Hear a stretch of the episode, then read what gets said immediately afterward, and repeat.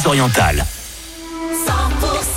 Il est 15h, vous êtes sur 100% Pays Catalan avec euh, des tubes hein, qui arrivent, hein, Sound Love Legend, il y a aussi Cuyo avec euh, Nuit Incolore et c'est Philippe, je vous accompagne bien sûr cet après-midi et euh, bah oui, avec euh, les infos aussi, Tho- Thomas Dodi, il est là, il arrive. 100% les tubes, les tubes et l'info.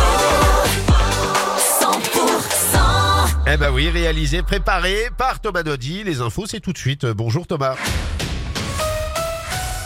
Bonjour à tous, de nouvelles chutes de neige attendues euh, ce week-end sur les Pyrénées. Ce samedi, ça tombera notamment sur le secteur de Pio-Engali jusqu'à 50 cm. Ensuite, euh, dimanche, la journée sera froide accompagnée de nouvelles chutes toute la journée. Euh, 10 à 20 cm supplémentaires sont attendus vers 1500 mètres d'altitude. On fera un point euh, complet sur la météo juste après ces infos.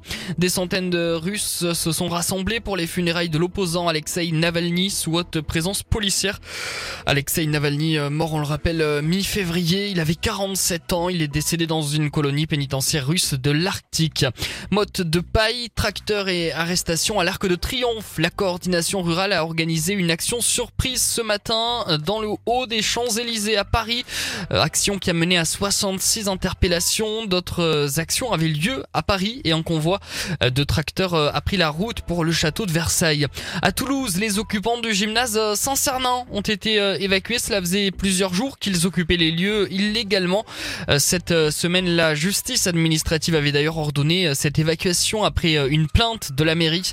C'est désormais donc chose faite. 116 opposants ont été, euh, 116 euh, occupants pardon ont été évacués.